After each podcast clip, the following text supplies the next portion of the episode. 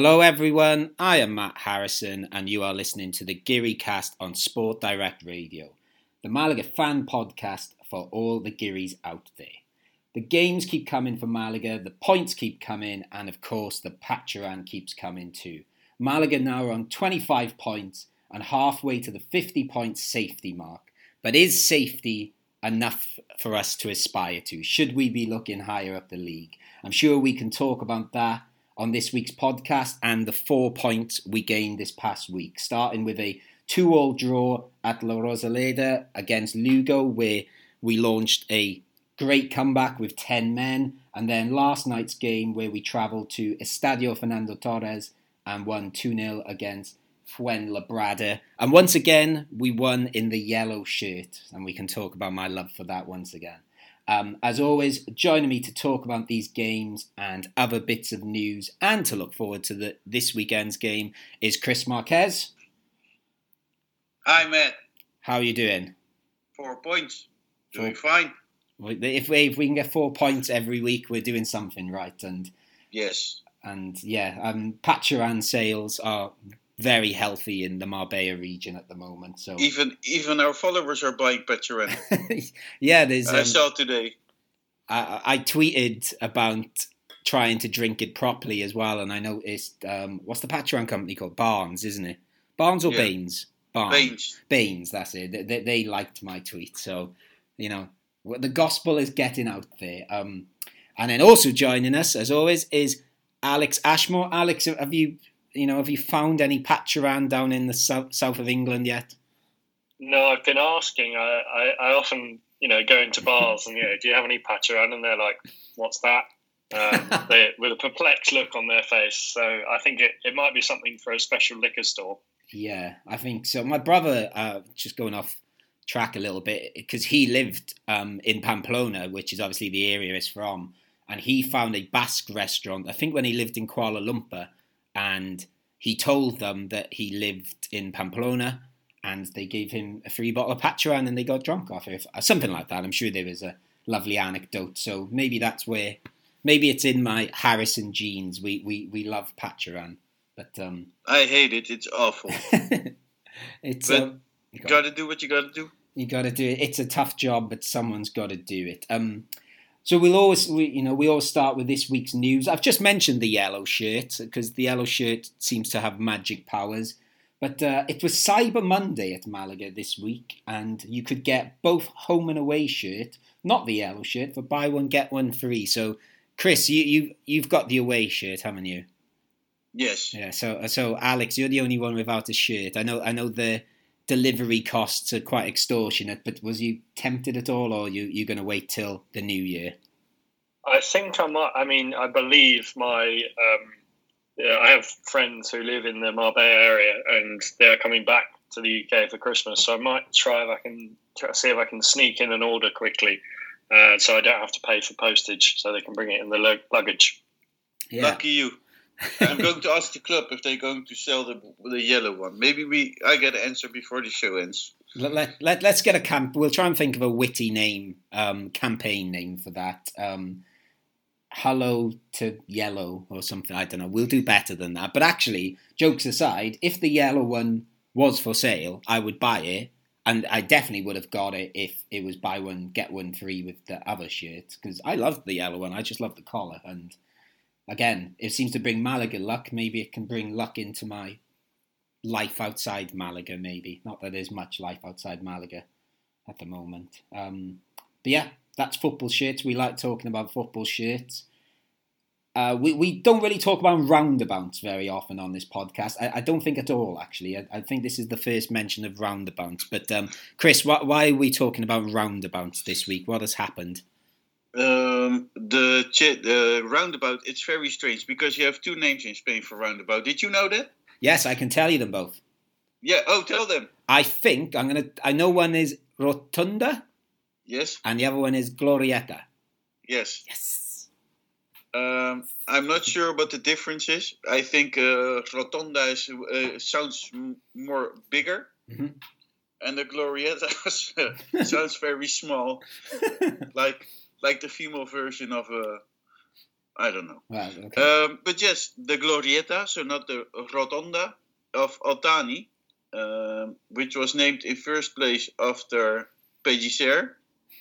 Then got the name when he decided to go to City to name it the Al-Thani roundabout. Can I just interrupt you? I think you mean Pellegrini, yes? Oh yeah. I know, I know, Oh. I know. You might like Pellicer a bit more at the moment, but I don't think we're naming No. roundabouts after him yet. Oh, that's a big mistake I made there. um, but it's now uh, named after all the commotion and the lawsuit around uh, Al-Thani, and probably because um, I don't remember which match it was last season, but they throw the sign into the into the canal next to the stadium. Um, so, but they changed it to uh, Afición Malaguista. Glorieta Afición Malaguista. There we go. Yeah, so it's named after the fans. I can tell you the game. I think I can tell you the game. I think it was before the Cadiz game when we didn't have enough players, and I think it was either before the Cadiz game or the Almeria game. But yeah, it was quite funny. It was the and there was loads of graffiti popped up around La Rosaleda, and yes, it was. um Yeah, it, it was a symbolic act towards Al-Thani by throwing his roundabout sign in the in the river. But uh, I thought it was a bit weird actually having a roundabout named after you. I, I was going to Google this actually. Uh, maybe it's something for our listeners to do. Um, how many people have got roundabouts named after them? I don't know if you guys know anyone.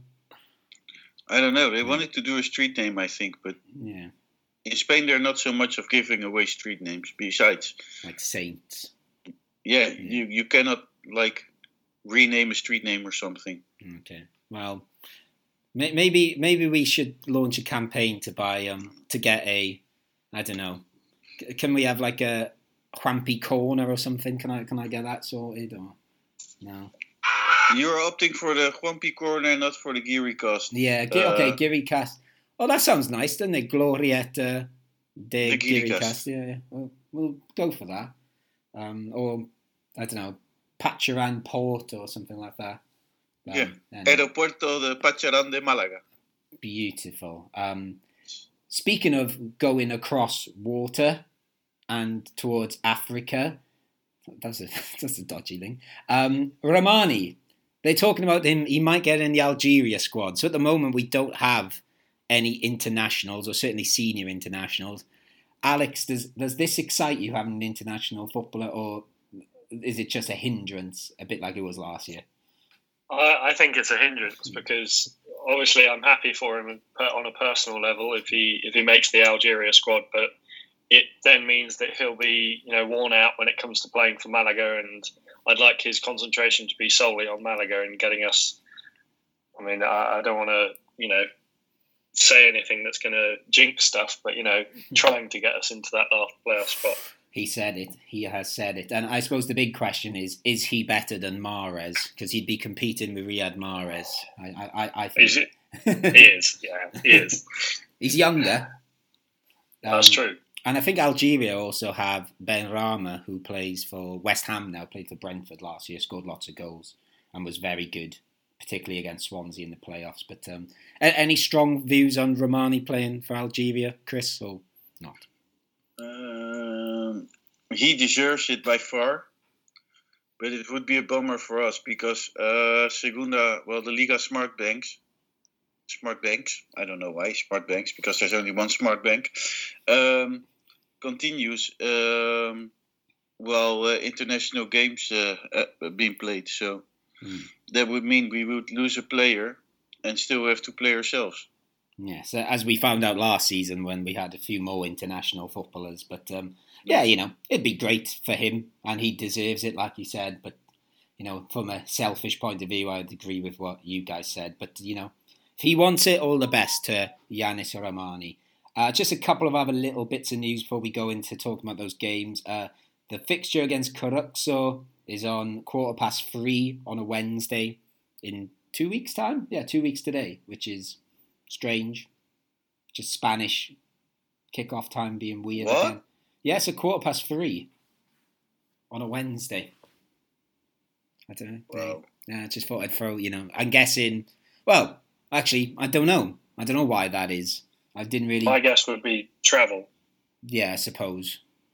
At Um, what time is school at in Marbella? Um, well, I the bell goes at ten past four, and I can't leave for a little bit after that. So yeah, I'll miss the first half. Maybe I. Isn't Can, it? Isn't it a great lesson yeah, I was about to say yeah, maybe. to watch some proper football? Um, we yeah uh, no, we don't really do Shakespeare in our school. I was going to say like we could watch you know Malaga or a bit like a Shakespearean tragedy or I don't know. I'll try and think a link you know or be you know something about what are we doing? We're doing Lord of the Flies actually, Yeah. and that's Or about people. head- That's about just people. tell head teacher Malaga's playing. Yeah, he's pretty good. He he knows about my love of Malaga, so maybe he'll um he'll understand. I, I've not asked for much off them, so we, we, I'll try that one. I'll have a have a have a bottle of Pacharan on my teacher's desk Yeah. ready. And then share it with the kids. well, yeah, I'm I'm not going to say that. I don't want to lose my job. I, I understand. Um, and then just the other bit, I don't know if you guys saw this because I only spotted it this afternoon and sort of added it on to our news list. Um, La Rosaleda, they've they've put it forward to be one of the venues to host the Spanish Super Cup in 2021. I don't know if you saw that. No, Mm, Didn't no. see that. no, That's that's good news. I Yeah. guess all the more publicity for the club and like an opportunity to show that we are still one of the bigger clubs in Spain. Yeah, my, my understanding of it is, and I only read it very quickly, is that I don't know if you remembered last season, I think it was the first season, they had it in Saudi Arabia and it was the four teams and it was like two semi finals and a final. Um, but obviously, because of the world at the moment, they don't want to have it in Saudi Arabia. So they've the plan that's been put forward by, I don't know, Andalusia or the Football Federation down here is Malaga and Cordoba to possibly host the semi-finals, and then the final in Sevilla. But I think they won it. No, but I think it's at the stadium bummer. that's not Sevilla. You know Uh, the Benito Villamarín. no, the other one, the one that's not one of the clubs, the one they hosted. Um, Spain beat Germany in a few weeks ago. Is it called La Carta Cartuja? It's like an athletic stadium, and it's it's not a club stadium. It's it's big. that's even worse. Yeah, it's sort of like yeah, yeah, exactly. But um, but yeah, like like Alex said, I think the reason Malaga have got in there is because they did such a good job at hosting those playoff finals in the Yeah. uh, Segunda B, so they, they've got And we good. look- credit. And we look the Uh, like Saudi Arabia. I, ha- I have a name for the stadium. okay. Estadio La Cartuja de Sevilla. Ah, there you go. I was I was right. I, I, didn't have to pull that out of my brain from somewhere. I think the only reason it's still in my brain is because of that impressive Spain performance a couple of weeks ago, and it, Yeah. Um, but yeah, that that that would be fun, and that would be between Barcelona, Real Madrid, Real Sociedad, and Athletic Bilbao because obviously they are the cup finalists. Although that cup final is still yet to be played, and Barcelona and Real Madrid were the top two in the league um, in this weird new Spanish cup. But you know, we don't want to talk about Spanish Super Cups, do we? We want to talk about Segunda. So let's go into talking about the four points Malaga earned this past week.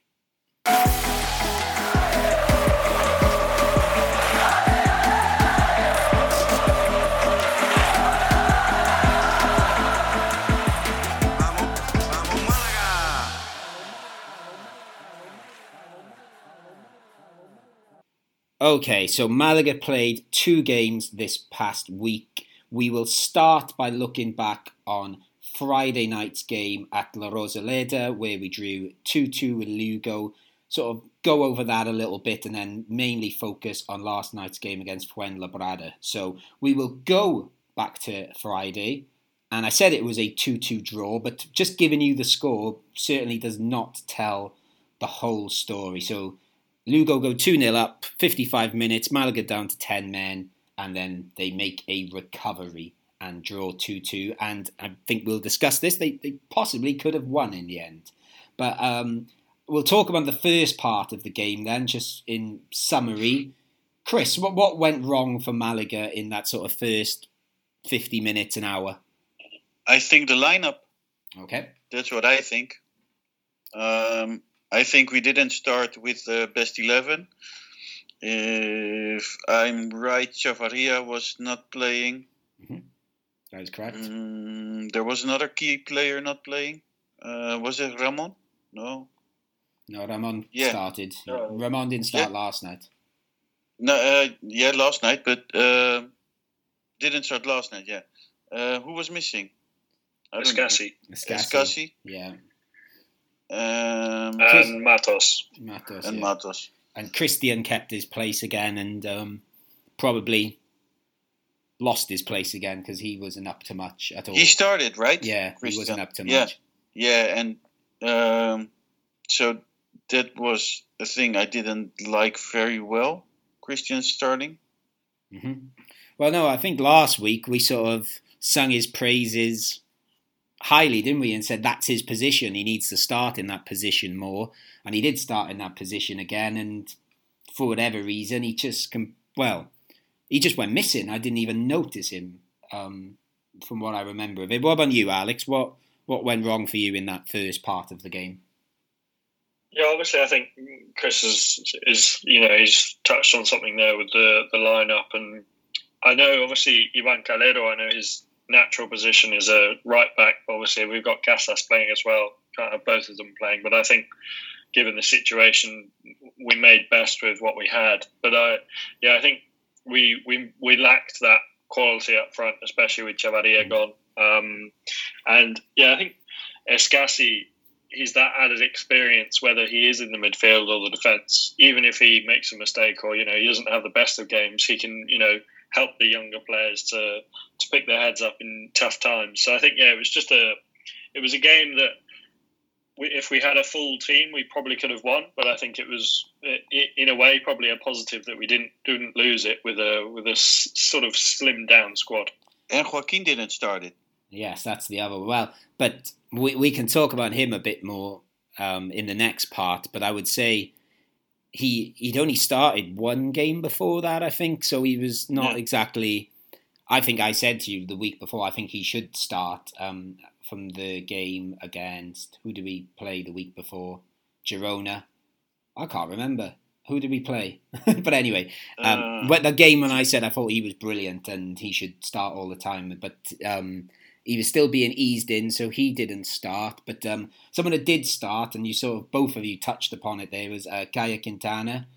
Uh, usually this season he's been playing as a sort of off the striker in that role Christian played in this game, and maybe he did lack Chavarria, but um, we'll go on to the 55th minute.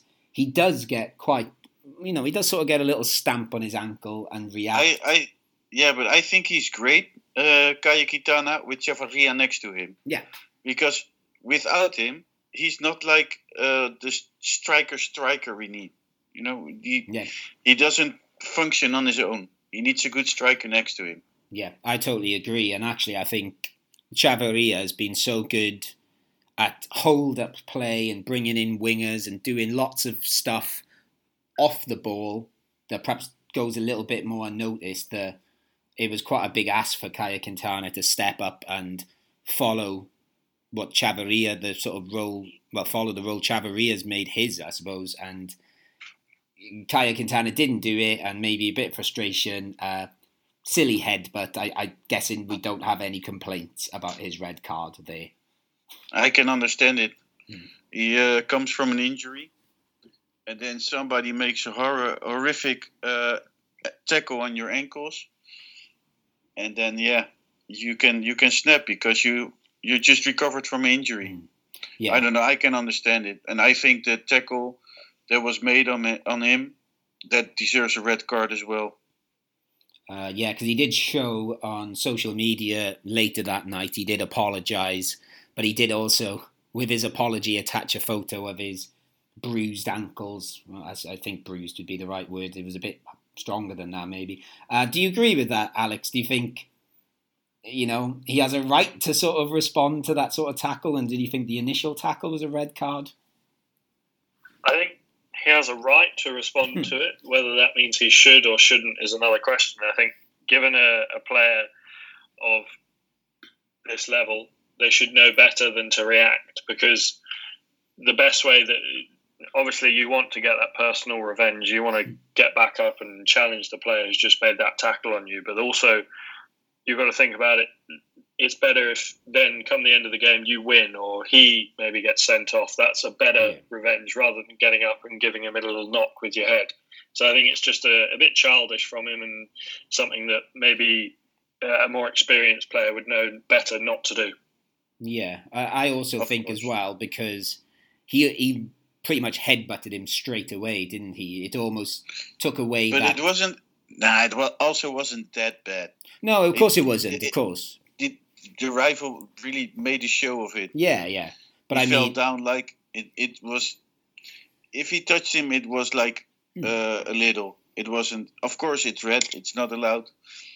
But I can understand it. I mean, um, we are all humans, and that kind of things happen. Yeah, but my my thing was more that the ref didn't even have a moment really to process the first tackle to sort of go, oh wait a sec, was that as bad as it looked? Because by the time he would have thought that, he had another decision to make. With well, he didn't have a decision to make really, did he? Because Caye Quintana's got himself a, quite an easy red card. But then, I'll be honest with you, I remember sitting there looking at the time on the clock, seeing it was for the fifty fifth minute, I think, and sort of thinking can I really be bothered to watch the rest of this Malaga game? But I thought, you know, it was a Friday night, end of my working week. I thought, oh, this is going to be a long night. But from there on in, it was they were superb. I thought, and the substitutions, uh, bringing on Joaquin Munoz and Jozabed came on and made a difference. And that last half an hour, I thought Malaga were exceptional and probably should have won. I don't know if would you agree with that? They could have won. and Chavarria came on as well. yes, that's yeah. Sorry, I forgot to mention him. Um, Yeah, well, I, I that makes me think if you would have started with with those players, would it have changed that the game from the beginning? Quite possibly, but I think I don't know. I think the rota- when the team came out, I thought, okay, that's okay for tonight. I, I don't know whether it's that rotation was necessary. Maybe I, I, I don't know, but that's, that's I don't know either, but I don't understand the rotations when you play to like Hmm. uh, teams um, We should be beating. who are your direct rivals. Yeah, I suppose. Because Lugo is a direct rival, those are the matches you need to win because those matches uh, are worth six points. Definitely. Um, so just move it. Just before we move away from this Lugo game, we've got to talk about the star of the show. Obviously, his last game at La, Ro- La Rosaleda, he gave away a penalty. He scored a goal. He scored an own goal. He does like action-packed home games. This scene. Juande got two goals. Now, I was going to talk about the commentator from last night's game a bit more later. But on last night's game, I don't know if you heard this, guys. Um, the commentator referred to Juande as the Andalusian Beckenbauer. Um, is he correct to go along with this, Alex? He scored two goals last week. Is is Juande now the reincarnation? Well, not reincarnation because Beckenbauer's still alive, but is he the Andalusian version of Beckenbauer? Wow. Uh, I would love to say yes, but I'm I'm going to have to say no on this occasion. I think it, it reminds me of a of a Yeovil player, you know, being top scorer and you're a centre back. It's just typical Yeovil. That is, so he'd fit right in uh, in in Somerset. So no, I don't I don't think Beckenbauer is. Know, I don't think that's the right comparison, but hopefully with time he can get to that level. Oh, I'd love him to get to that level. And as, as you've just hinted at there, um, Alex, Juande, our centre back, is indeed Malaga's top goal scorer with four goals now. So, um, first of all, just as we'll wrap up this Lugo bit quickly, but um, Joaquin Munoz's assist for his first goal was superb, wasn't it? When he broke down the left and then went one way and cut in the other, and Juande scored. Uh, like not a tap in, a nice little finish actually. But I was a big fan of his second goal as well. and it reminds Wow. yeah, go, go on, Chris. Why wow? The header. Mhm. It's like a backwards header. I don't know. It's like Yeah, if you would have uh, ever played on your PlayStation Tony Hawk uh, skating, uh, it would like be uh, I don't know, like uh, a top score uh, thing you could get, like a combo, like a real high combo. I don't know. It was like a Yeah. real nice trick he did. Well, um, I don't, I don't know if you remember. Well, either of you remember. Um, about, uh, when I lived in Liverpool, so about ten years ago, Uh, I don't know if either of you remember a goal similar to this, but from much closer range, so nowhere near as good as Juande's, uh, Chicharito scored one for Manchester United against Stoke, and that's the first thing that came into my head when he scored this last night. And everybody was like, wow, have you seen Chicharito's backward header goal?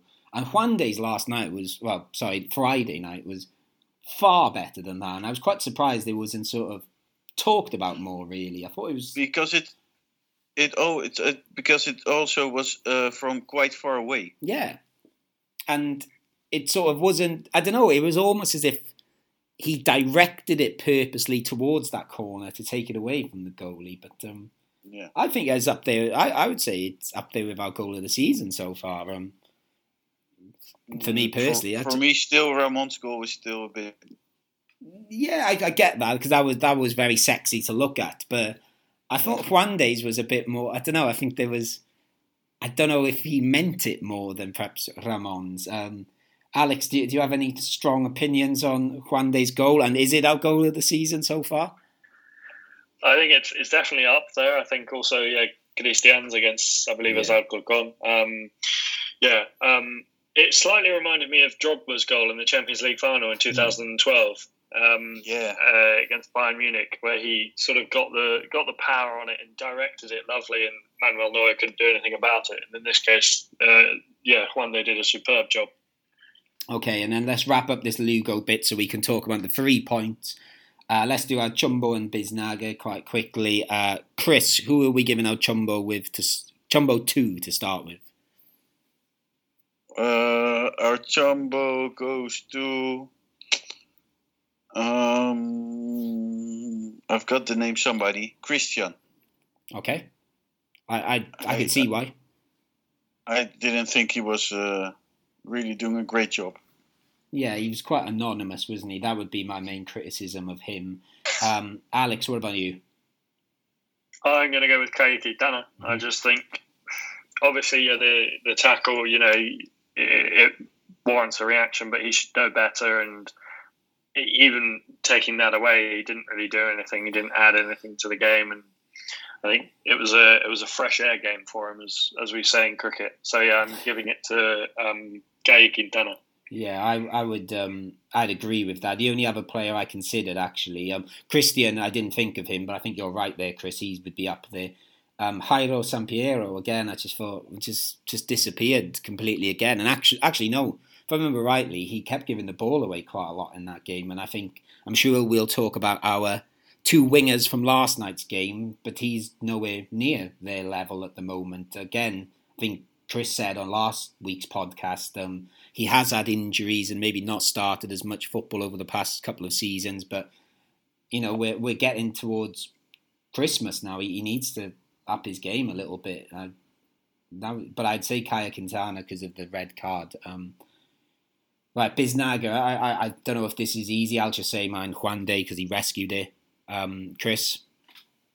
Juande. Yeah. And Alex, anyone different? For the sake of variety, I'll go with Ramon. Yeah. I think he, he managed to, you know, control the ball well and he was helpful in attack and as well as in defence. He, he managed to, you know, seem he seemed to help that passage from defence to attack very yeah. well and he was that key piece in the midfield. So yeah, I'm going to give it to Ramon. Yeah, really? People are getting killed for less in the world, huh, Alex? What? I don't know. I, didn't even I didn't even understand that, but he he was um he was going to be my other choice as well, Ramon. I thought. Okay, then it's okay. Yeah, I thought he was the only one that no, was I can understand together. Um, Juan but de... to be honest, it's it's it's for the fi- uh, variety, right? yes. Yeah. yeah. Okay, then it's okay. Um, and then just adding something there, um, Pellicer did say after the game he thinks, or he thought, that if we had fans in the stadium, we would have won that 3 2, which I could sort of imagine actually. There was that, because I was getting quite excitable on my sofa, um, but never mind. Hopefully, fans soon when vaccine and stuff happens. Um, but anyway, last night, last night we won 2 0 against Fuenlabrada and were generally great. I think you'll both agree. But we'll go back to starting 11 again. Uh, Mejias came in at right back, which I thought was a bit of an odd choice. Um, but it, I thought he played good. And then let's go to one of our favourite subjects. Chris, Benkhemassa back in the starting eleven. Delighted to see him, I imagine. I got very worried, but I have to be honest about him. He did a pretty decent game. He did. He didn't make any mistakes. Yeah, I, But I got I got really scared from the beginning, and I wasn't very, very optimistic. I have to be honest about it as well. Yeah, he's um. Well, you know, I felt exactly the same as you, but um, as as you already said, I, I think I put it in our running order. It was was this his best performance for Malaga of the season, and then just before we started recording, I was thinking, well, actually, is was it his best performance for Malaga? Full stop. What do you think, Alex? I think it's it's definitely up there. I think he, he maybe redeemed himself for some of the mistakes he's made, not all of them, because he's made too many. Um, I think I think uh, overall, I think he played well. I think he he um, you know he wasn't too he wasn't trying to do too many complicated things with the ball, and just you know it was simple making passes. I I, I thought he was I thought he was you know D. I, I think he had an acceptable game and you know made up for any mistakes that he's made in the last few games. yeah. The game of his life. yeah. Chris Chris beat me to it then when I was about to say acceptable for him is, you know, extraordinary for him, isn't it? Um, I don't know if you saw the statistic though about um, he did more running on the pitch than anyone else. He run 12 kilometres last, or almost 12 kilometres, which is quite a lot in for 90 minutes Yeah, of football. So but- To be honest, Forrest Gump ran a lot as well, and with what purpose? What did it brought to the world? yeah, you got Tom Hanks an Oscar, so that um, Yeah. Um, Yeah, that's true. yeah, so Tom Hanks running around with a big beard did did get an Oscar, even if you know that was not technically Forrest Gump getting. Actually, no, Forrest Gump became world renowned for running around. Wasn't he on the front of like Sports Illustrated or something in the film because he was running? So I don't know. his purpose was to run, and that was it. You just you know he. I think it's a silly movie. All right, okay. What about if they did a life story of Benkhemassa? Would, would you watch that movie? Mm, depends in what language. Yeah, okay. Well, maybe I'll maybe pitch that to the people at Malaga, a, a Benkhemassa biofilm. Um, but anyway, but I think we've given Benkhemassa quite a bit of love there, so let's let's not veer It away. makes me think like Borat or something. Oh, I I, was don't trying- know why. I was trying. I was trying to like you know be nice, you know, stay nice yeah, with him. sorry. Um, well, of course, he, he sort of came in to replace Ramon, who I'm sure we can talk about a little bit later. Another another player starting last night, and I personally thought he earned his place after his performance against Lugo was uh, Jozabed. Uh, Alex, how, how did you think he did last night? Because he's been in and out of the No, team. Yeah, I think I was I was very impressed with him. I think he um, he he sh- sort of showed maybe what Christian was lacking a bit more mobility in the midfield, and I think he he was he was very good with the creation and you know the creative side of things helped. Uh, he helped the team a lot with that, and I think also. Um, you know, an opportunity from, from quite a far far distance, but you know, I think better in the first half, and the second half maybe lacking a little bit. But yeah, no, I, I think he was he was more more more impressive than Christian in the previous game. So I think he, he did well there. And more important question for you, Chris. Uh, do you agree with me that Jozabed has the, the sort of ugliest moustache of our players? I don't like his moustache. Mm, yeah, he has like.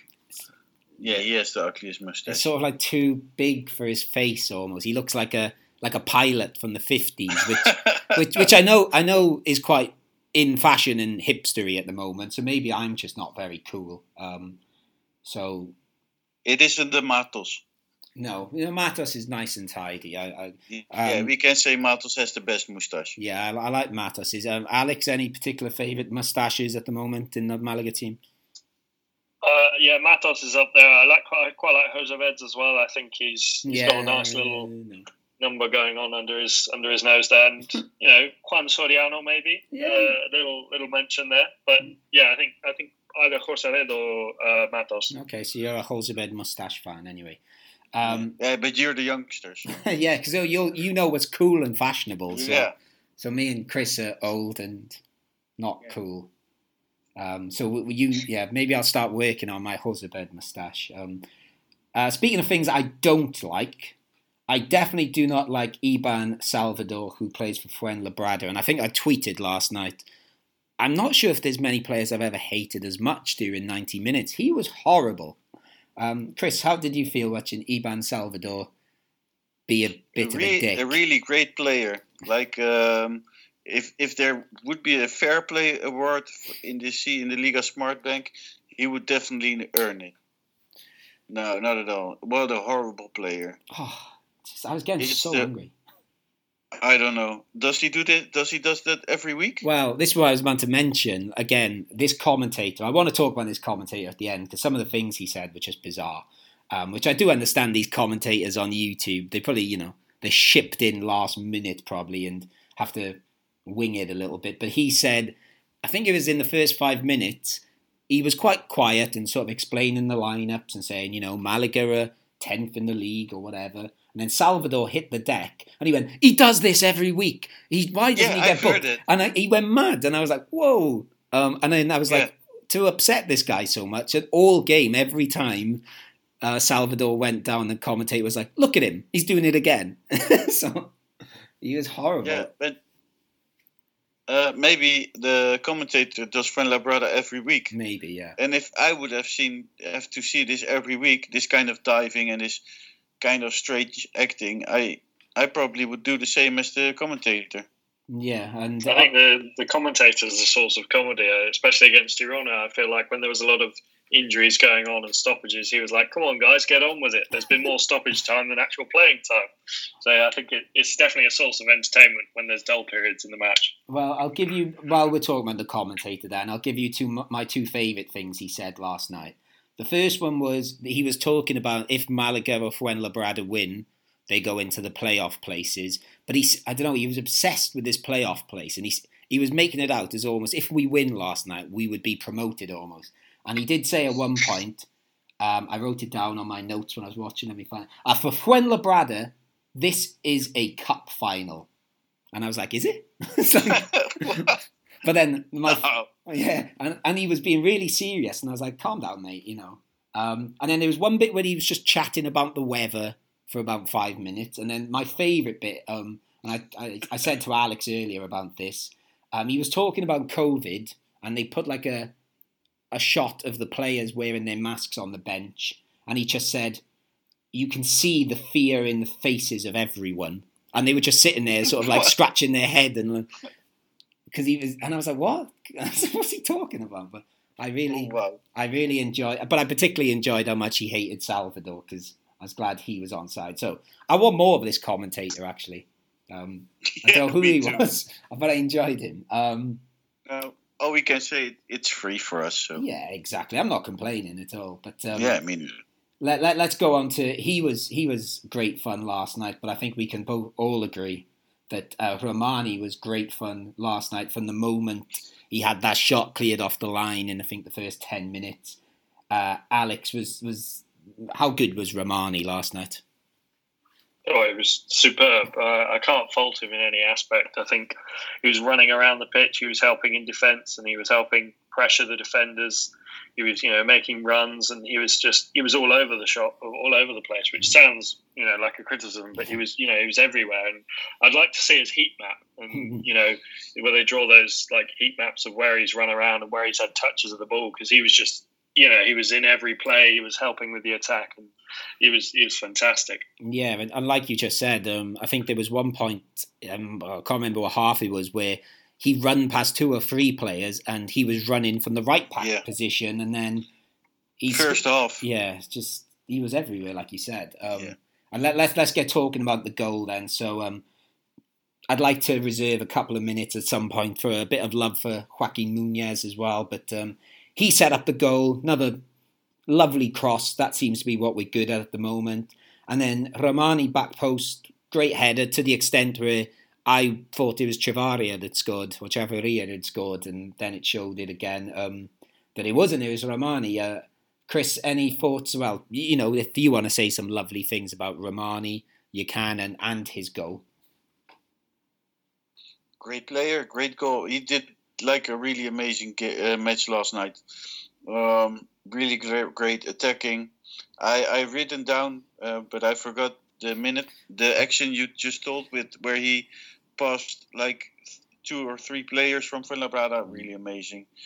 Um, you guys doubted him in the in the beginning of the season in the first match. Alex did. yeah. Yes.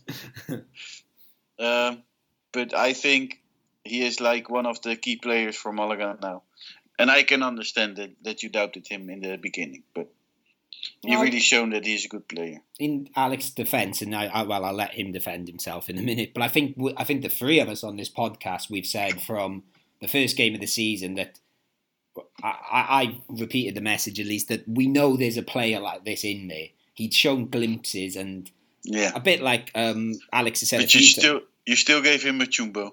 Yeah, probably rightly so at some point. But um, I, I, suppose one of the questions I was going to ask towards the end of this was um, maybe in the next bit, like, are we getting better as the season goes on? And I think it's because of players like Rahmani, um, players which maybe have not played as much first team football over the last season, and they're finding their feet. And the more they find their feet, the better they're getting, and it's uh, very exciting. Um, yeah, I, I don't know if you want to defend yourself there, Alex, because he uh, or not.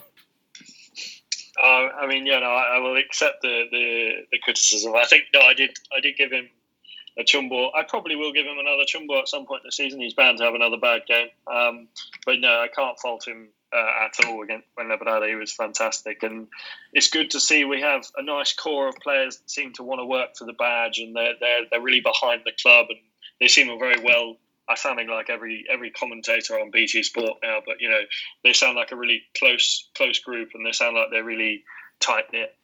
Yeah, um, That- the only bad thing that he's on loan. That's the only thing I don't like.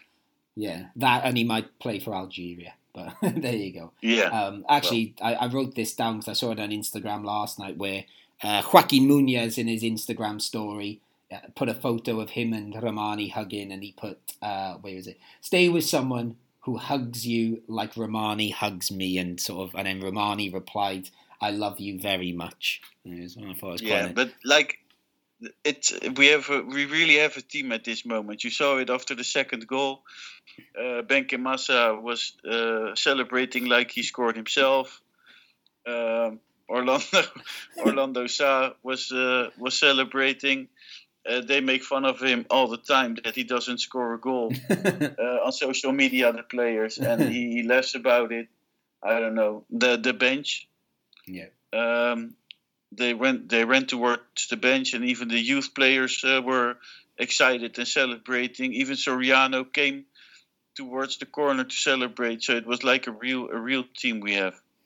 Yeah, definitely. Um, just just to finish up on the Rahmani loving a bit. The, I we, we mentioned the dribble from the first half, Chris, but actually I thought his better one was in the second half when he um, I think it was yeah, I think it was sort of was in the second half. I can't remember now. There's so many good moments, but when he uh, run down the left wing and he looked like he just about miscontrolled the ball, and the defender went in to take the ball off him, and then he dinked it past him and run the other side, and then he crossed in. I think Jozabed almost scored, maybe, and it got blocked. But that was my highlight of the game, and he made it look so, so easy and so much fun. Um, like I said earlier, I'd like to give a bit of love to Joaquin Munoz, who I think is is looking brilliant on the other wing, and is very different to Rahmani. I think with the way he dribbles, because Rahmani's just seems to be run at people at speed and go past them, whereas Joaquin Munoz seems to be a bit more squeeze in tight spaces and yeah, it just seems to be really tidy. I really, really like him. Again, I thought he got a bit quiet the second half, but really good player.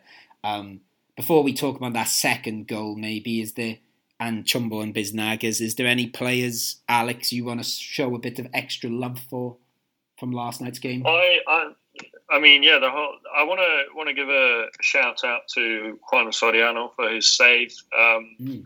Yeah, I think Josua Mejias did a good job at right back, and just in general, reiterating what you've said, I think the the team. Uh, I think Bay said said it as well. You know, probably the best performance of the season, barring Girona, maybe. Um, and also, I think something with this sort of, I'm not saying it's really low level, but something when you're not in the top divisions, when you're in those divisions where it's, you know, hit and miss every game, you're not going to get top quality every week. hit those crosses, get the ball in the box. You never know what's going to happen. It could rebound off. It, obviously, it's nice to see nice passing football, but if you get the ball in the box and there's someone on the end of it, it's something's bound to happen. So yeah, keep those crosses coming in. Yeah, those crosses seem to be providing us with goals. Um, Chris, any, anyone you want to show a bit of extra love for? Because actually, Jose Mejias was one of the players I was going to mention as well, because I thought he quietly went about his business last night and just was great. I thought, but Uh, Pellicer. oh, nice. Go on. What do you want to say nice about Pellicer? Well. I've been uh, uh, very critic with him. Critic, I've criticized him a lot. I said he should leave Malaga, um, but I have to be honest. Um, respect to those who earn respect. He he really is doing a great job, and even though it's not my somehow sometimes it's not wasn't my style of football. He's, I mean, we have 25 points, um, 50 to get us um, safe as they say, Mhm. uh, to not relegate. So I think he, he, he did a great thing yesterday, a great lineup. Um, for me, a bit of a less lineup against uh, Lugo. But um, what I like about Pellicer is that he has everybody on board. You, you know what I mean? Yeah, The whole team- every, every, all the players are on board. Everybody's willing to play, willing to. Nobody, everybody's excited, and yeah, I think he's a really good job, doing a good job. Yeah, and I think um, the good thing with Pel- here is that he's obviously come up through the from the um, Atletico Malagueno and with a lot of these players. So I always felt with him it'd be time with these players because these players are still young and there'll be I think there'll be weeks again where Chris you're probably going to say that was stupid he should go but I still think if we just play it calm it'll we'll be fine this season I think What, yeah, what bothered me most was the five for one. yeah Um, But I, I suppose. because Go on, sorry. that's that's the thing I, I really dislike. I suppose. I, I disliked it as a player, and I disliked watching uh, five for one football. yeah.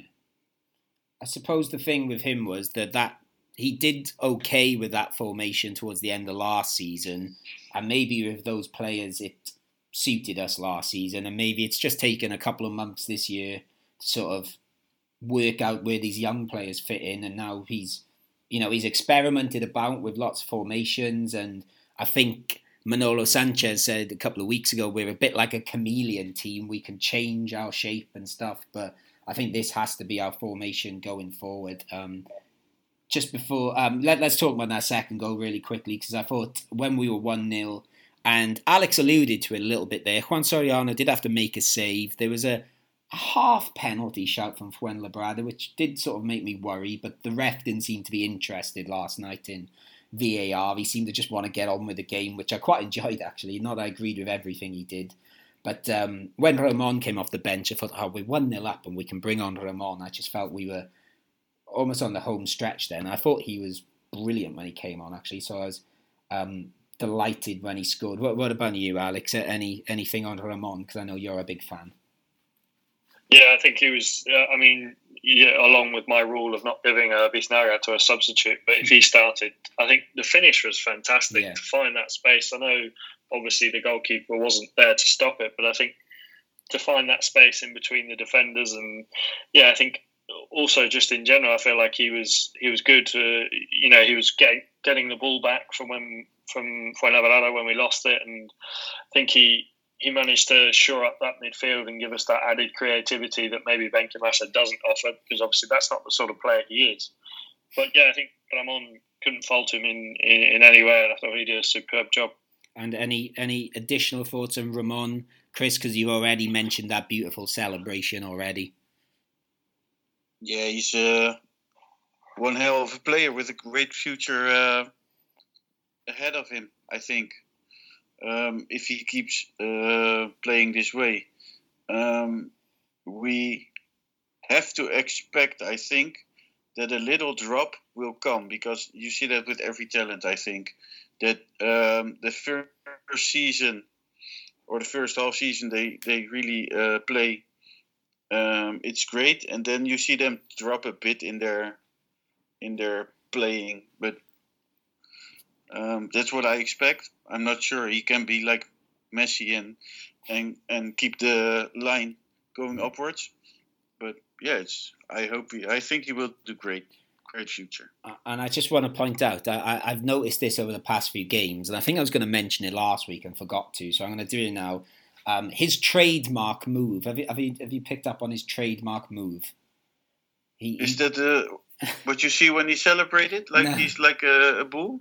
no, is is sort of um his um his passing. He does this he does this thing where he sort of when he's jogging really slowly, he like sort of say he faces along the halfway line and he sort of wraps his foot round the ball in this weird sort of archway and the ball sort of curls round and you know lots of players do it but I don't know why I notice it all the time with him he does this little, little curl pass that's really cool that sort of goes from one side of the pitch to the other and I don't know, but his, his leg does this weird curl thing around the ball. Maybe it's just me. I don't know, but I, I keep noticing it. I, I like it. It looks cool. The the Ramon arched leg move. I'm going to call it. Um, right. Um, yeah, that's just one more thing before we do our Chumbo and Biznaga. I just noticed this um, this afternoon actually. Uh, Sandoval, who's the manager for Fuenlabrada, um, who who had the unfortunate task of taking the job the week before lockdown. So uh, you know, it's incredible some of the stuff he's, you know, the stuff he's done with that club to like get them where they are in general. But um, he was great after the game. He said um, he was, you know, very magnanimous in defeat and sort of said that he didn't see his team last night. He said Malaga turned up and from minute one wanted to win the game. And I thought that was very good of him. You don't always get managers saying things like that, or they pick out refereeing decisions that didn't go their way. But he was he was great. Um, I thought that was nice. Anyway, Yeah. so so for the Yeah, post, he, he was really nice on the press conference. I heard it. I, I found it funny the first thing he said, like, um, uh, because first Pellicer entered the the the press conference room, and then he went, and then he said something like, um, "Well, my uh, uh, colleague uh, uh, coach was um, here before me, and he referred to Pellicer and said." well, something like, um, he was the lucky one. Today I'm the one having uh, to deal with you in a bad kind of way. so it was funny. Something like that. Ah, cool. Right, this is gonna be difficult. Chumbo, Alex, I'll let you go first this time. Who who is your chumbo for this game? If you can pick anyone. I mean, if I, I feel bad, but I think I have to go to um, Juan Soriano. Hmm. Not because he did anything wrong. I just think you know he, he didn't have much to do, so there's not much you can you can praise him for, not much you can fault him for. I think obviously the save uh, stopped the uh, slight defensive error. I thought, and I also you know. I think it was just a, a quiet day at the office for him. So yeah, Juan Soriano for Chumbo, but not for any negative reasons. Okay, let's look at it this way then, Alex. Let's say he didn't have much to do, so we'll give him the chumbo for something to chew on while he's watching the game, to something to do. We'll, we'll use it that Yeah. way. Um, Chris, what about you? Very difficult one, but I will go for Jozabed. I think he uh, he wasn't the player that he can be. Okay. He was actually one of the ones I was sort of torn between. Again, not uh, I don't think anyone played bad last night. So I, I wrote down Jozabed and maybe Matos. I thought they were not. I thought they were good amongst very good performances. But um, I think let, let's just just write off Chumbo this week and let's just give the Chumbo to um, Salvador. And Yeah. yeah, he can have the Chumbo because. And the commentator, if we can get that commentator from last night, I think he'd give him the Chumbo too. Um, Really, I liked him. No, no. I mean, the commentator would give Salvador Oh, yeah. the chum. Oh no, the Yeah. commentator's my Biznaga. I loved him, and I, was um, I don't know who he was, but I was very entertained by him. Um, and Biznaga. Now this is probably going to be just as difficult. Well, actually, no. I don't think it will be now. I think about it. But go on, Alex. Who are you giving it to? I mean, there, there's just too many choices. I think I, I- I'll give a, a little bit of praise to Lombán. Yeah. I thought you know he, he was very secure in that defence and you know showed experience. And Joaquin Munoz, obviously, we talked about, he was fantastic. Luis Munoz as well. I thought he did really well. Um, he was very good at helping uh, Ramon uh, when they when the, we didn't have the ball. He was good at you know moving back into those defensive positions. But I think I think I have to go with Rahmania. Obviously, it's a it's an obvious choice, but yeah, he's fantastic as we alluded to earlier. Yeah, and I'll say him and just get out of the way for the reasons we already discussed. And Chris, are we going for a hat trick with Rahmani, or you got someone else? Uh, yeah, we're going. Sorry, Alex, we're going for a, for a hat trick on this one. yes, I think there's no doubt. Actually, he was. I, I, I Yeah. would. I'd say it's perhaps the best individual performance of the season so far that I can remember. Anyway, um, yeah, I would say so. I don't know if anyone can think of anyone better, but I would say it's up there. I mean, yeah, I suppose Juande's heroics the week before was pretty special too. But um, yeah, and there you go. They were four points we gained this week to the twenty-five you know, to add, no, sorry, to make it up to the 25, which as we talked about earlier is halfway to that magic safety part. And hopefully we can get another three this weekend. So let's get into our preview of next weekend's game.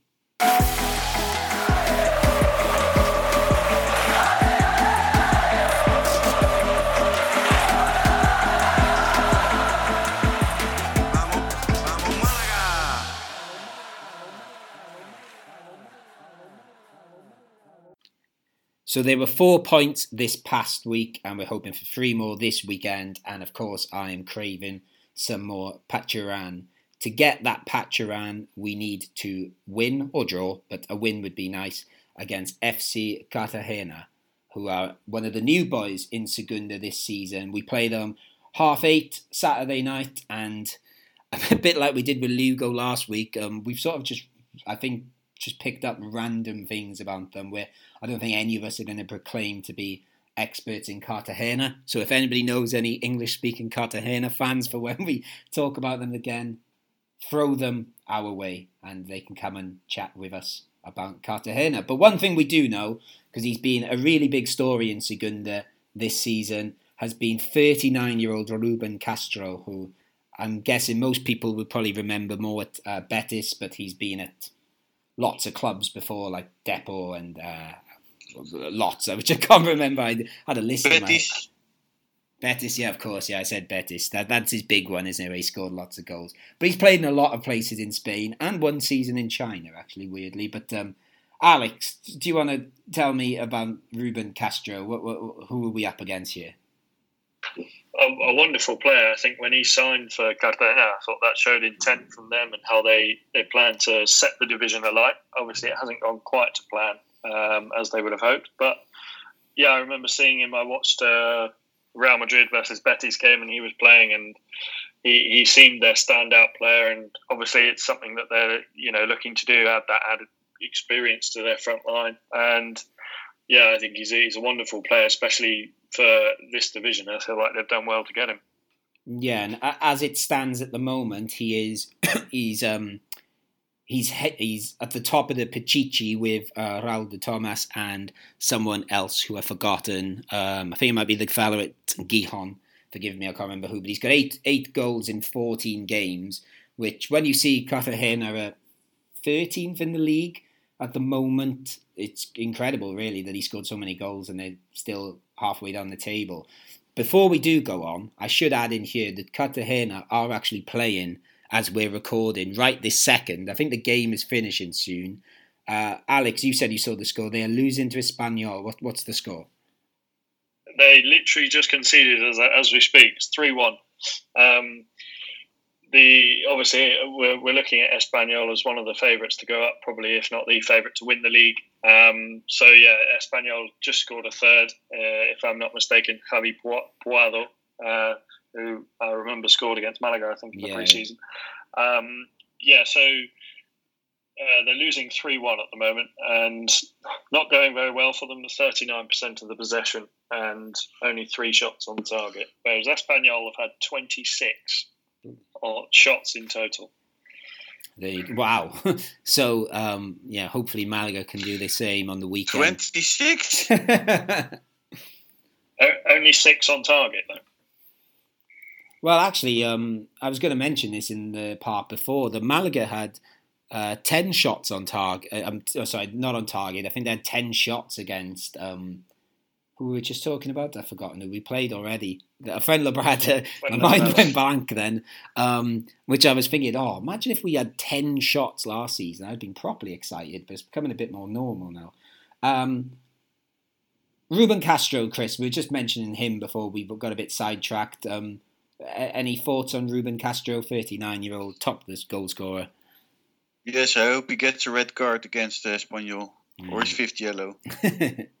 he um actually I remember I did I did see him play against Malaga last season. He played in the Las Palmas game um when I went to Las Palmas. I can't remember if he played in the home game or not, but he definitely played when I saw them there.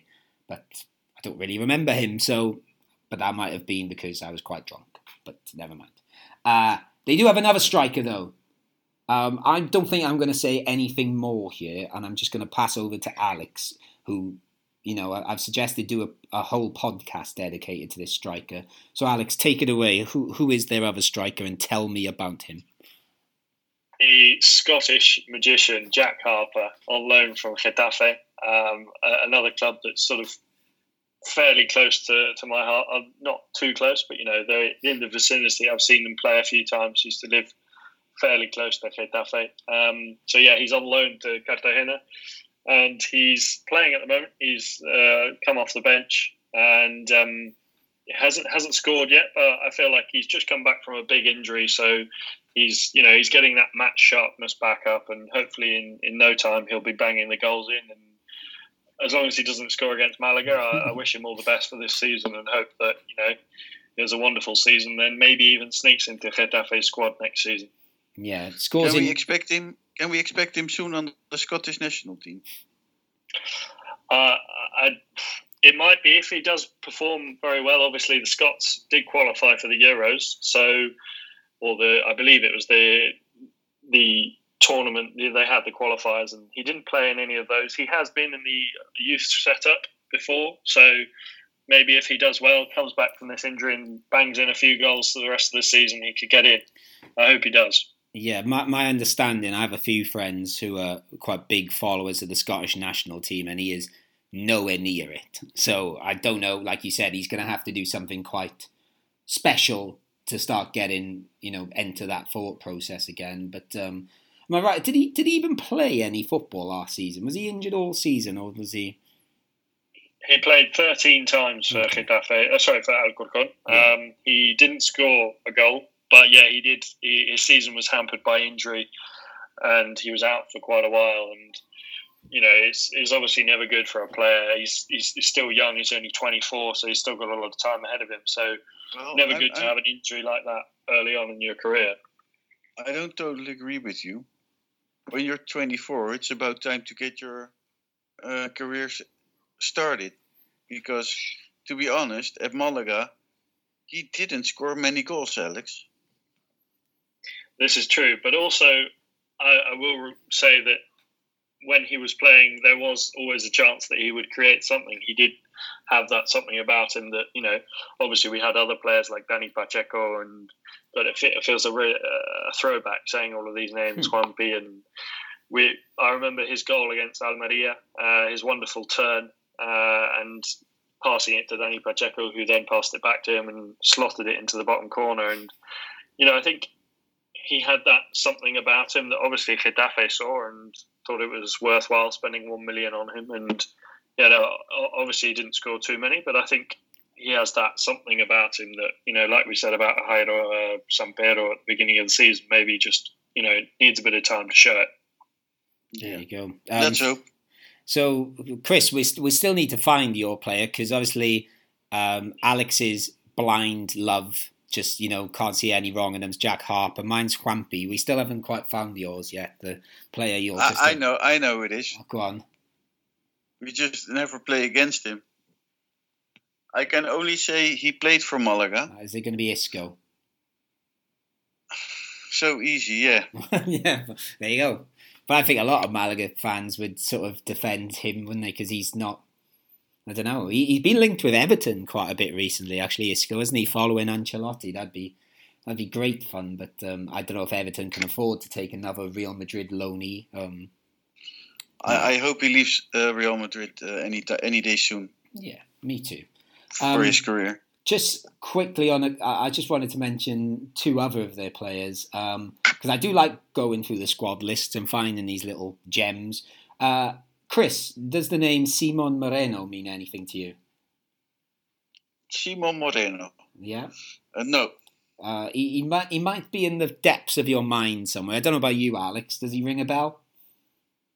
The name, uh, the name does, but I think I might be thinking of someone else with a similar surname. He's basically one of the players Malaga signed last summer, I think, or pretty much had a deal in place, and is one of the ones Alt- Al-Thani uh, vetoed. Um, he was uh, from Villarreal, or Villarreal, I think he went, but then we couldn't sign him, so he had to go back and play. He plays for I Cartagena. remember. Yeah, he plays. he was Ca- the guy that uh, posted something, or his brother, or anybody posted something online about him. That's him. That's the one. Well, he plays for them, so I don't know if he's played many games for them, but he might be out for revenge if he's fit. Um, and then the other one, this this I like footballers like this. There's a guy called Jose Jurado. Uh, I think he's about 28, but he went to um, Bodo Glimt, and I thought, wow, that's amazing. I don't know if you know about the Bodo Glimt story. They they against all the odds, it's like a really tiny place, but they won the Norwegian Premier League this season. And I thought, wow, it's really cool if he was there. But it turns out he wasn't there. He was loaned out to Sheriff. Now, I know the name Sheriff because I'm a bit of a football geek. Do, do you know where Sheriff play? I think I, I mean, I might be wrong, but have I, uh, have I seen them on FIFA at some point? Probably not. Is it The Egypt? name does ring a bell, though. Uh, they play in the Moldovan Premier League. So they sort of. Well, that's close to Egypt. Yeah, so they're one of those teams you always see if you play Football Manager.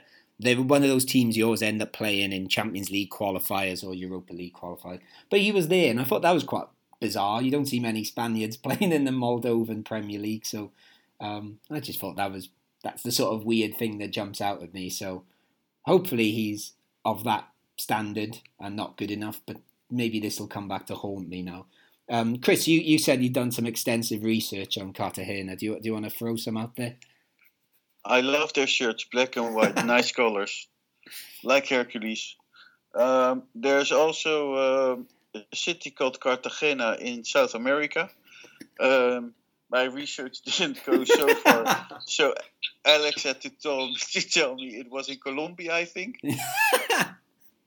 and, um, well, uh, they're in the 16th spot in the league, so that's about it. Yeah, um, yeah. I do like the fact you did some half-assed research, and even your half-assed research didn't even find out what country the other Cartagena's in. I, can't- I Um, know. Alex, before we talk about Malaga, because as as we say, we're sort of joking because we you know there's no point us talking about a club we know very little about. But um, is there is there anything you uncovered about them? Um, obviously, yeah, Murcia, from Murcia. Um, uh, I have a few friends who, who live in Cartagena or near, near Cartagena. And um, what, one thing I would like to say, if anyone from uh, Cartagena Club Club Football is listening, I'm quite a uh, something that I'm going to start doing, and I've started already collecting a Jack Harper shirt for every professional club he plays for. And I went on their online store, and you can only buy the full kit which is about 200 euros. So if anyone who works for the club is listening, What? can you please make shirts No, uh, available no. for sale? No, Alex, no. You've got to wear the full shirt. If you're buying the Jack Harper shirt, I want you in shin pads and boots. Yeah, you get. nah, can you only buy the whole kit? Yeah, oh, what a you club! can't buy the individual shirt. Wow.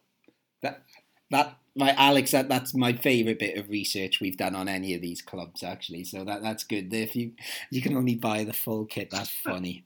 Um, How horrible. a Cartagena full kit wanker. Keith, Keith, if you're listening, be glad you're not a Cartagena fan. Because the socks, where you do you use the socks for? I don't know. I, I I'm sure I've had club I've had club socks before, but yeah, And and you use them for what? playing football in. Uh, but I didn't Yeah. play as much football anymore. Well, not at all now Uh, with lockdown. So I'm 35 years old. I'm if I if I play football, I break both my ankles probably. um, uh, yeah, just one other thing about Cartagena. They they've not well before tonight. They hadn't won in five games, and they'd lost four of those games in a row. Their last game they drew nil nil against Rayo Vallecano, but I'm guessing tonight's game is finished now, and they've lost to Espanyol as well. wait, so wait, wait, wait. I'm sorry, Matt. Can we go back on the kids one more time? How? What did it cost? Did you say 200 euros, Alex? Yeah, about that. So, wow, a Malaga shirt costs 75 euros. yeah, Uh, I Something think like that, that's yeah. a bit of the. So you pay 125 euros for the socks. Well, just looking here, so I mean, I I'm actually you know I, I'm, I'm just looking at a shop, and the first one I do click on, so maybe they're maybe they're somehow tapping into our li- live performance here. But I've just found a shop where you can buy Cartagena shirts, ah, so that's spoiled. all is well. No, you've got to buy the full but kit. it's not the. Is it the official shop?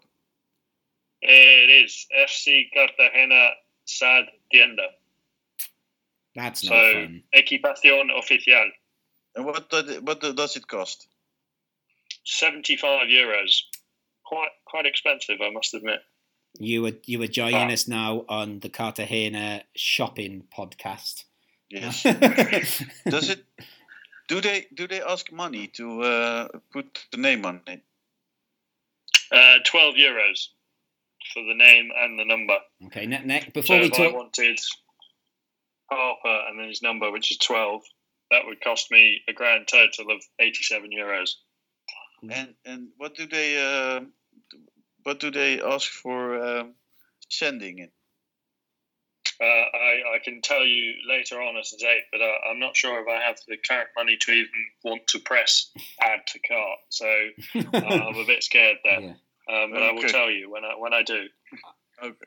Yeah, um, uh, and mugs. Do they do mugs? That's the important because I know um, I know we spoke about him before. We're, we're fans of Sid Lowe here. Sid Lowe always buys his dad a mug, doesn't he, from every football ground he's ever been to, and he's uh, he, he some places he say he struggles to get mugs in Spain. So that's a that's a big test of a club shop. Do they sell a mug? But I'll let you do How that You can, you can get a you can get a sort of protein shake maker, Okay. but mugs Yeah. doesn't look I really it. think Sid Lowe's dad can use a protein shake maker. He, he does. I think he said recently he has the whole ninety-two and most of the top two leagues in Spain, which is quite impressive.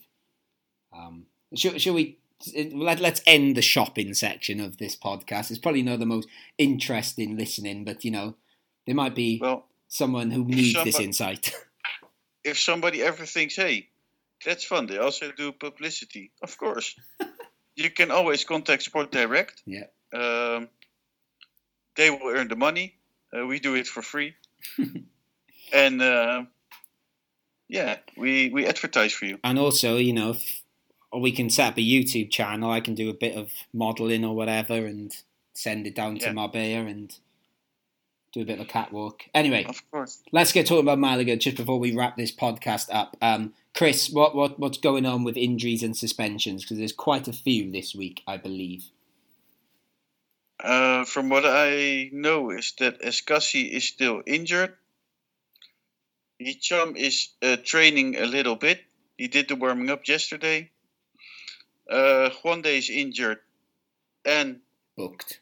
uh, is booked for next match. And the same for Chavarria, who is matched, uh, who is booked as well. hmm And then I think, Uh, um, Do you want to know the injury uh, of Juande? It's very funny. yeah, oh yeah, we talked about this last week. So go on, get, get, try and Yeah. give us his the short version. Juande has a post-traumatic arthritis in the right clavicular acromion joint. There you So go. yeah, When he got pushed over last night by Salvador, that's exactly what I thought he'd done. I was like, it's, that's definitely what, what you just said. Um, yeah, and I think obviously Caye Quintana is still suspended. I think because he had a two-match ban, and I think Ishmael and Jairo I heard are doubts as well with injury. So um, yeah, they, they so we'll have quite a lot of missing. I, I suppose the next question we've just talked about uh, Chavarria missing, um, and you mentioned him earlier, Chris. So I'll, I'll come to you first. Is this is this Orlando Sá's moment no other striker does he need to start this next game. Oh yeah, because Caye Quintana was booked with two games, Yeah, right? Yeah. Um, yeah, I think so. Yeah. I Else think- you have to play with Julio, yeah, but we play four for two, so Um, Julio, Julio and Sá. Maybe, yeah, possibly. That's not a bad idea. It wouldn't surprise me maybe if uh, Jozabed or Christian plays in that behind the striker role again. I don't know, but I'd be up for Julio and Sá. Um, Alex, any preference? Uh, is this Orlando Sá's moment to shine? I mean, I think it's it's one of those things we looked at the game against Lugo, where with Chavarria wasn't starting. It's where we have to start looking at other options to fill in for when he's not fit, needs a rest, for example. So I think, yeah, if any game it is now, I think we should try and get all of the strikers on match match fit and sharp. Even if they're not in the best of form, we give them match time, and they will get they will find that form. So I'm all for rotations and keeping the squad, you know, the the workload balanced out. Okay, um, just before we start to wrap things up on this week's podcast, I think I asked this last week, and I, I quite like this question. Um, Chris, I'll come to you first, maybe. What have we learned about Malaga this week? And I suppose, uh, sort of supplementary question: Are Malaga getting better as this season goes on? I think that's what we learned today, uh, or this yeah today, yesterday, that Malaga's getting better by the week, and uh, Pellicer is really listening to our podcast. Most definitely. I think um, I'll, I'll ask you the same question in a second, Alex. But I think what you've said a few times in the early podcast about them needing to gel, and maybe that gel is forming now. But um, I don't know if you'd agree with that. And what do you think we've learned about Malaga this week? I think yeah, I think it's it's one of those. See, it's going to be one of those seasons where we're going to have ups and downs. We're going to have games where we don't perform to our best, and I think that's I think that's something to do with obviously the the, the squad we have. We're doing a fantastic job, so I think it would be wrong of us to be too disappointed uh, with any any losses. I think they're to be expected, and I think we can't we can't praise them enough. They're doing a fantastic job with what they've given with, and especially the the management. They've been doing fantastically. And as I'll say last week, again, I've learned Malaga need to keep wearing yellow. That's um, but actually, aside from that, I think if I had to put two names on the team sheet most week most weeks at the moment, it would be Rahmani and Joaquin Munoz because as I think I can't remember one of you said earlier, I think it was you, Alex, about when we get balls in the box, whether they're a bit wayward, you know, we're making stuff happen. And I think they're the two that seem to be able to put the ball in the box the best. So I, I think they are vital to us for the rest of the season, and it's just a shame at the moment that they're just loan signings. Hopefully, we can try and get one or both of them. But um, yeah, I think we'll leave it there. I think um, Alex, anything to finish with? Vamos Malaga. Ramos Malaga, and we, we expect to see you in a Cartagena full kit next week when we record. Um, so thank you, Alex. Uh, Chris, anything for you? Anything you want to finish with? Yeah, still no updates on the yellow shirts from Malaga, Sorted out, Malaga. but uh, we uh, will get the answer. So that we will talk about it next week again. Yeah. Vamos Malaga. Vamos Malaga, indeed. So, um, oh, just before we go, just to keep us up to date, um, are, are we still in the playoff places as we finish this? Could we started the podcast in the playoff places? Should we quickly have a look? We are seventh, I believe. Ah, but there you go. So we've dropped a place, but let's let's not worry about that. Um, we'll be back in them this weekend when we beat those uh, full kit wankers, Cartagena. So, as always, thank you for listening to the Geary Cast on Sport Direct Radio. I have been Matt Harrison. They have been Alex Ashmore and Chris Marquez. And as they said, vamos Malaga, adios.